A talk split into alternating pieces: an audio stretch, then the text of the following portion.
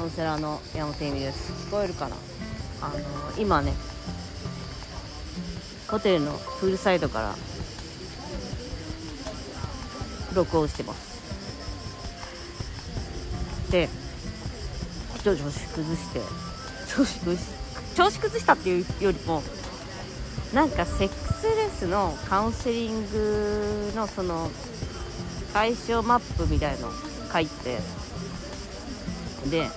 それを書いた時もかなりいろいろこうリフレクションっていうんですかねこう反反証することっていうの自分の人生で考えることがあってでその人生で考えることとかをいろいろ考えていたらまあ過去のこととかもいろいろ出てきてまああの記事を読んで泣いてくれた方もいるしショックを受けその失敗をするっていう結婚の失敗をするっていうことのまあすがすがしいショックでしたみたいな感じの方もいたしあとまあなんかそういう仕事をしてる方に分かりやすいすごくよく分かる分かりやすかったですっていうあの他にもね悩み相談とかしてる人に言われたりとかしてまあレスでこじれた人もいっぱいいるんでみたいなまあそれはレスだレスでこじれない人いないっしょっていうか。ただあのあの解消マップっていうのは最初の方で終わる人もいるんですよ。なんか結構こう話し合いしたらすぐ終わればいいじゃないですか。でも話し合いしてすぐ終わる人も世の中にはいるんですよ。えっと問題視した時点であの解消しちゃう人もいるんですよ。まあそういう運がいいというかまあいや123割くらいいいんじゃないかな。23割もっといるかもな。カウンセリングとかしててあのえ？ちょっと待って寝室別？なんであんた子供と寝てんの？みたいな。子供と寝ててなんかセックセス解消したいとかえ旦那さんなんか違う部屋でとかさ それちょっとあのセックスレスどうのこうのっていうよりなんかああなたやる気あるのっていう感じでえでも自分からそんな寝室変えようとか言うのってなんかなんかバカにしてんのかって思いますけど。寝室ぐらい変えろよって思うんですけどね。あのそれでレスになってるんですとか言われても、まあ、ちょっと困るなっていうか、まあ、そういう人も方もいるんでそういう方って本当にただ単に問題意識をちゃんと持つとか自分のセクシャリティを持つとか女性でもねそういうふうにあの男性にそのやってもらえるもんだろうと黙秘黙秘権を使いつつやってもらうもんだろうっていうのをやめようねみたいな感じでまあそれをやっていてそれはそれでいいんだけどま、セックスレス解消の私カウンセリング3ヶ月で2人でみっちりやっていくので実際夫婦仲とかは本当に良くならないわけないんですよ。くなるのみんな。でみんな幸せを感じられるようにはなるんです。っていうのはその自分のせいじゃないっていうのを分かってくれるんであ私がいけないんだとか私がその魅力がないからだとか私がセックス私のなんかそのセックスレスも垂らしてんだとかだかそういうことは基本みんな考えなくなるようになるので、まあ、大体その幸せにはなるしパートナーとも一応そのセクシャリティの話とかできるようになるんですよ。で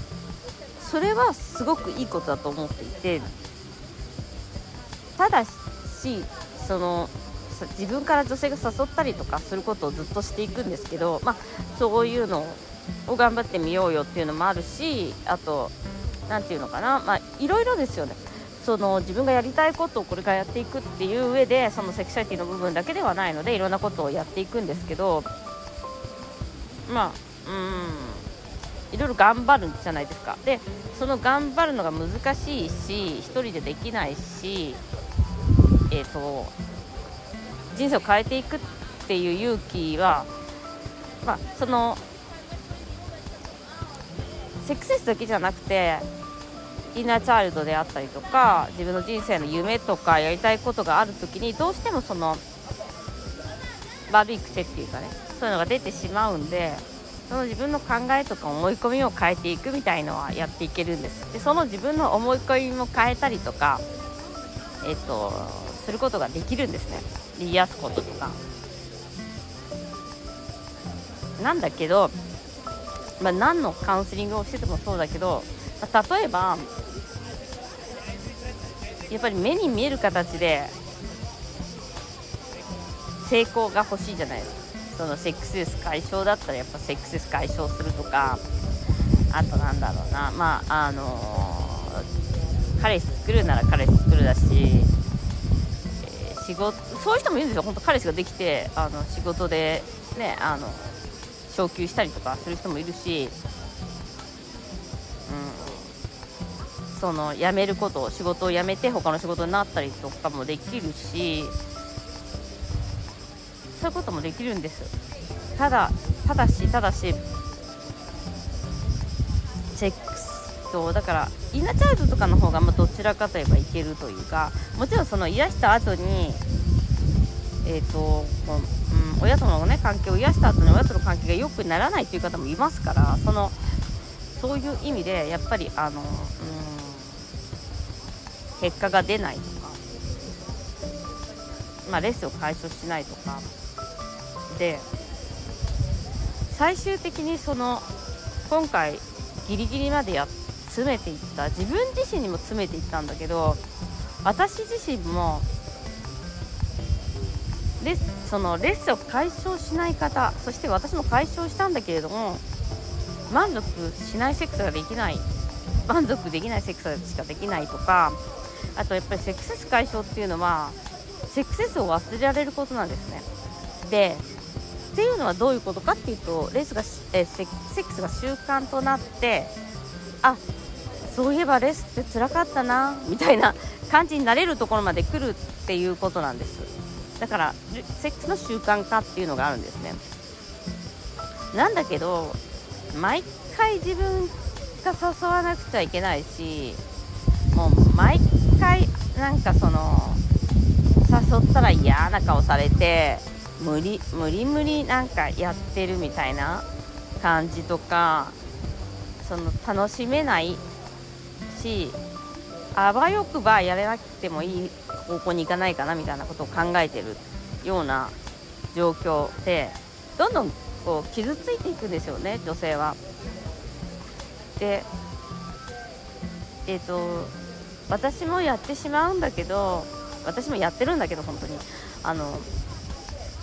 無理くりやったとしても、えーと、あと付き合ってくれたとしてもそれは全部愛情なんですよね好きだからやってくれてるし喜んでほしいからやってるから喜ぼうねっていうそのできたことって嬉しいよねっていう風にするんです。もちろん。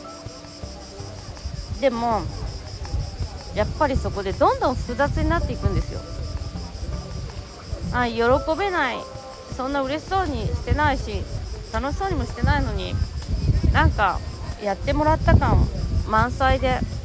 全然楽しくない。喜べないみたいな自分を押し殺しつつも楽しよくやっぱ感謝しないとねじゃないけどうん。よかったよねみたいな。その解消してよかったよねとかなんか付き合ってもらっていいよねって。もちろんねあのセックスレスで本当に1回も解消しない人もいるし旦那さんとの仲がめちゃめちゃ悪くて付き合うどころかなんかいつまでたってもなんかモラハラみたいな人もいるんでその人にその人から言わせてみればえ全然いいじゃんみたいな感じだと思うし、えーと、結婚してないで結婚したい人とかにしてみればなんかそのセックスだけが目的じゃなくて一緒にいられるなんて素敵じゃんとかって思うのかもしれないけどなんでこっちはセックスレスの問題っていうのがあってセックスで愛情を確認したい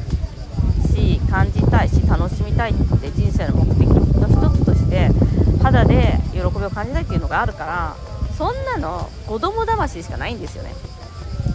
まあ、昨日もこの間も書いたけどその洋服買ってくれるとかバカンス連れてってくれるとかって子供騙ししかないのよ今私バカンス1人で来てるけどなの自分でもできるしさで最終的にそこまで行っちゃった時にカウンセリングでも何度もあったんだけどやっぱりその何度もっていうか、まあ、多分3人に1人か4人に1人ぐらいの兼合いで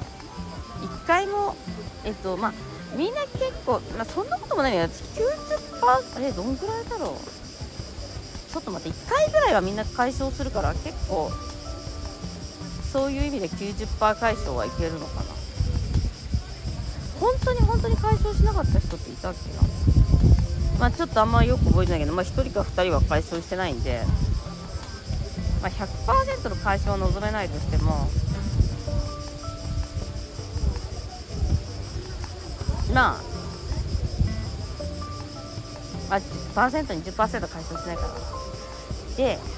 プラスその満足できないセックスをしなきゃいけなくてなんかもうデリヘル並みに技を使わなきゃいけないみたいになっちゃうと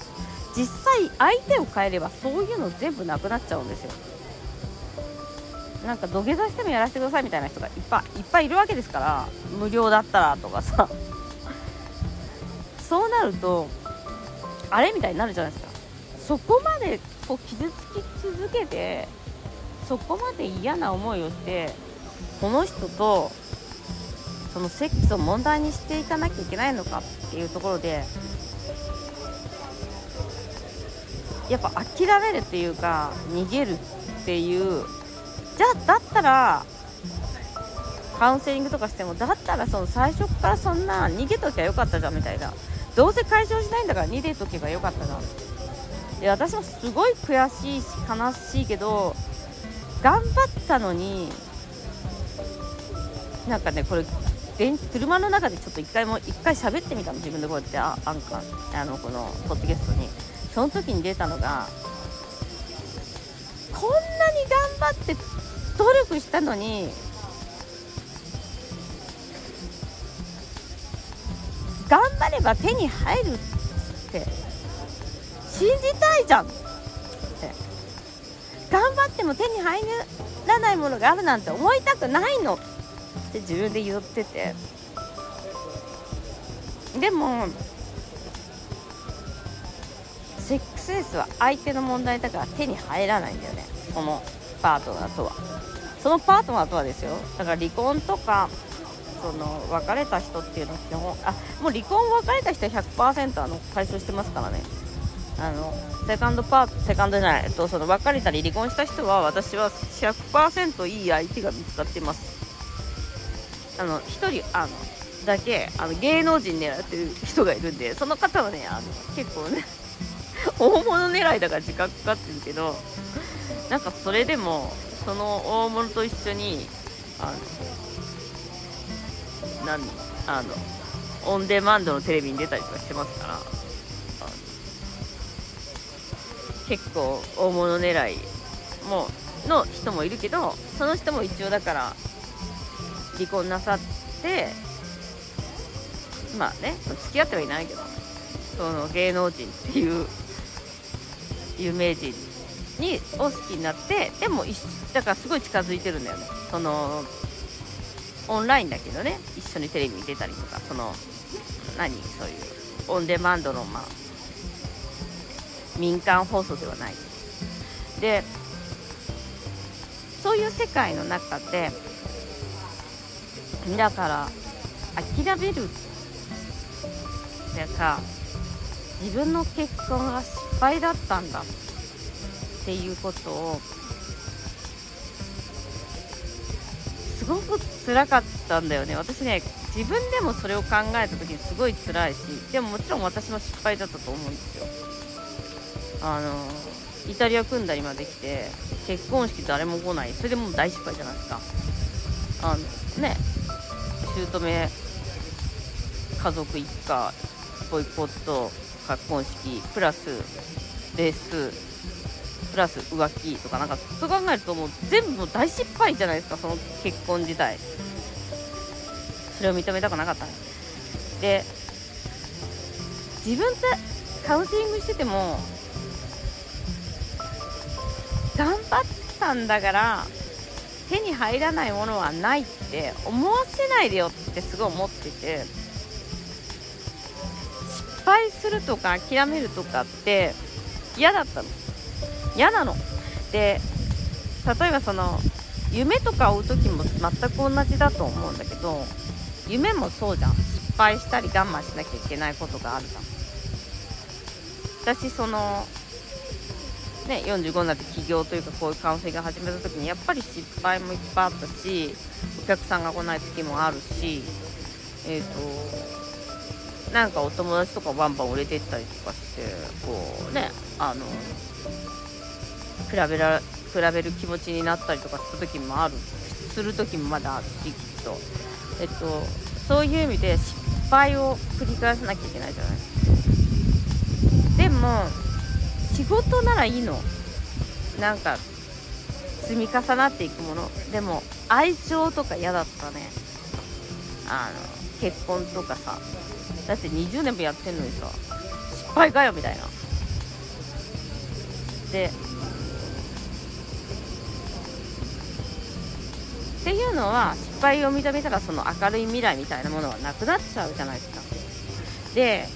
カウそのカウンセリングをやっててもそれがすごい苦しかったなって思っていていろんな他のカウンセラーさんとかに聞くんだけどさやっぱ答えはない答えがなかったんだよね今まで。そのなんかセックスがなくたって愛はありますよみたいなのが多いのよ返事が。でそのそこじゃないんだよなと思っててすごいこういろんな、ね、本読んだりとかそういうのもあったしでその自分のそのそのセックス解消プロセスみたいのがあってそのロードマップを書いてあれをやらせるあれをやらせるっていうか一緒にやっていくのはすごい辛いから一緒にやっていくんだけどそれを一緒にやっていくんだけどまあそれがまあみんなちゃんと帰ってきてっていう感じだと思うんだよね。で一緒にやっていくんだけどその内容とかに文句を言われたことはなかったんだよね。本当に。すごくいい内容だしみんな変わってくれたし本当に病気が治ったりとかねするからうん。目に見えるものも変わった人もいっぱいいるから。だけどどうしてもそこが苦しかった。その失敗したけでもそれは愛そのお客さんに対してもそうだし自分に対してもそうだった。で自分が結局その次の段階っていうかもう年も取ってきたし年も取ってきたっていうかその私がそうやって自分がセックスをこう誰かに強要するみたいなセックスになっちゃってるんじゃないかみたいなのを苦しむことさえがもう嫌になっちゃったのね。そういうなんか本当はやりたくないんじゃないかなみたいなのを思わなくてもできる人は世の中にいっぱいいるから。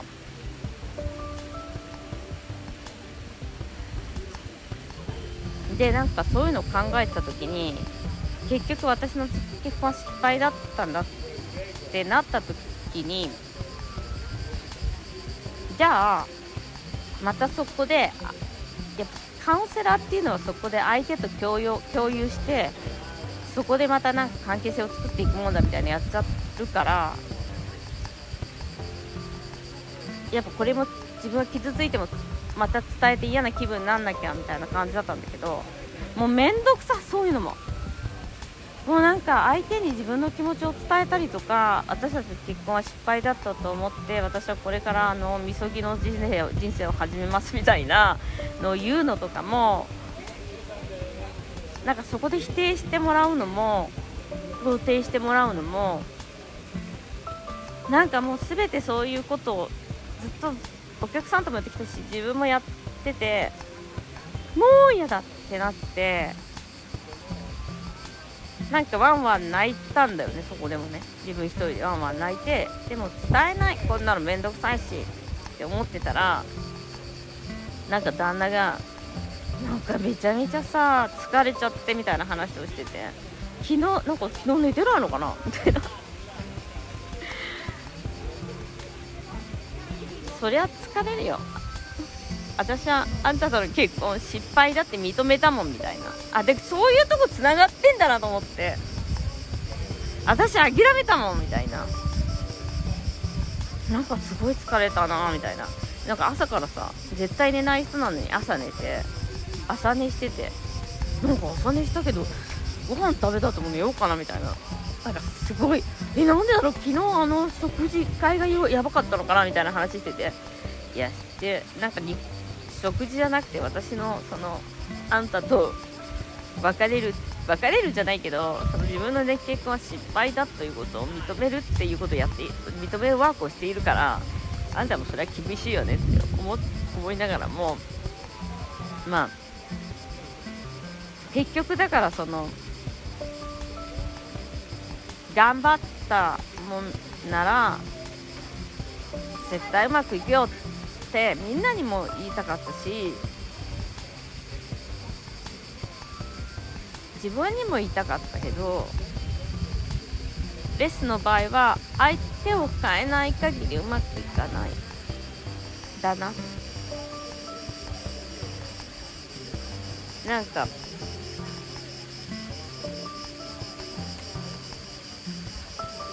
そうなんだっていうのをなんかそのゲームがあったら最後までやり尽くしたらそこに行き着いたみたいな感じでえセックスレス解消 ebook とか書いてる私はどうなっちゃうのみたいなさ。これなんかカウンセラーとしてはなんかめっちゃあれじゃない？なんか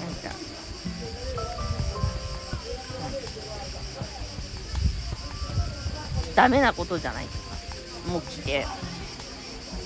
でもそこが苦しかったなって思った。やっぱりどうにかなるよって言いたかったんでもそうだね。立たないものは立たないからね。なんかその自分の人生の失敗とを認めるっていうか。ただしちょっと今新しい感情が出てきてでこれをやってるとなんかもうねあまりにもヘビーな感情っていうかその物語を紡いでるだけなのでもねそのその物語を紡いでるだけだから今ここの目の前にあるのはとても美しいプールとあのそのおしゃれなホテルと温泉があって気分のいい温泉があって気分のいい風が流れているんですけど目の前にはね。だからそれは、えっと、私の思考が作ってるこの失敗っていうのは私の思考が作っているゲームなんだけどっていうのをちょっとねこの今回この感情とだから思考をやめることができるんだよね今私は。だからこういうとこあのもちろんこういうとこに来て助けてもらうっていうのもあるんだけどこういうとこに来てあちょっとあれ考えるのやめようと思ったら本当に考えるのやめれるんです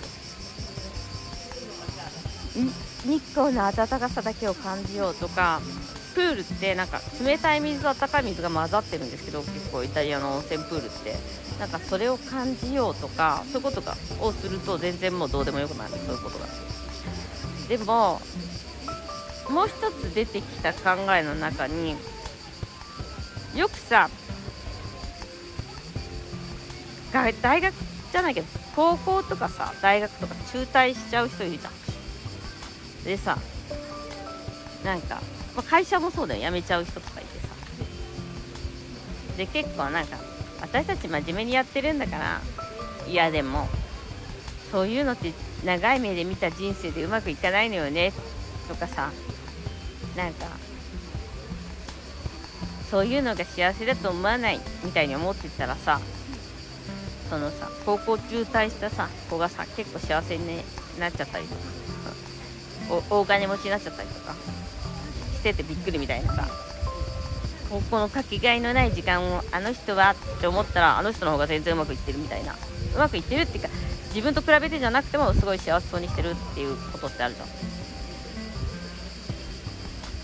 なんかセックスレス失敗組？セックスレス失敗組じゃない結婚失敗組もさそういう風になればいいのかってちょっと思った。なんか転校しちゃって不幸なんだろうなと思ったらめちゃめちゃ幸せに沖縄でやってるとか。そういう感じ。だからなんか私も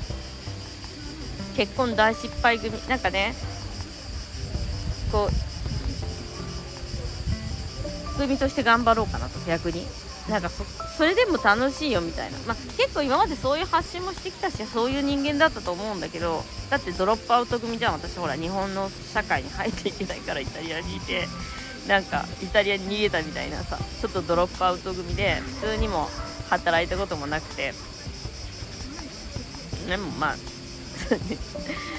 だからドロップアウト組まあそれはそれでなんかこういうところでブラブラして楽しいよみたいなのをなんかそういう楽しさっていうかさ